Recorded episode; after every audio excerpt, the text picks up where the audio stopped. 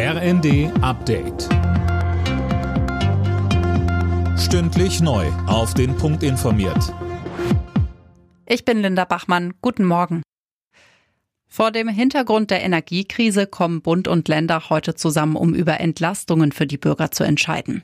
Tom Husse, auf dem Tisch liegt unter anderem die Gaspreisbremse.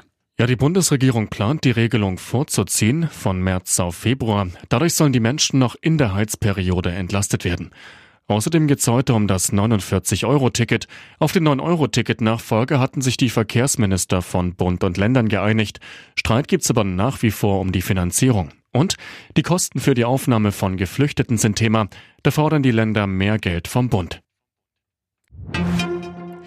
Bundesgesundheitsminister Lauterbach will die Krankenhäuser wegen hoher Energiekosten finanziell unterstützen. Wie der SPD-Politiker im ZDF sagte, geht es dabei um eine Summe von bis zu 8 Milliarden Euro aus dem Wirtschaftsstabilisierungsfonds.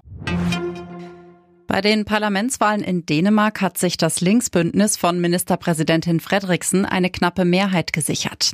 Eileen Schallhorn, die Amtsinhaberin, hat dennoch zunächst ihren Rücktritt angekündigt. Ja, ihr roter Block hat nämlich nur einen Sitz Vorsprung, deswegen will sie versuchen, eine neue Regierung mit einer breiteren parteiübergreifenden Unterstützung aufzustellen. Auch in Israel wurde ja gewählt. Da sieht es ganz nach einem Comeback der rechtskonservativen Regierung von Ex-Ministerpräsident Netanyahu aus.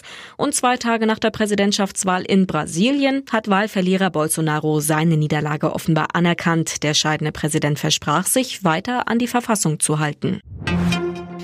Eintracht Frankfurt hat den Sprung in die K.O.-Phase der Fußball Champions League klargemacht. Durch einen 2 zu 1 Sieg bei Sporting Lissabon schafften die Hessen den Einzug ins Achtelfinale.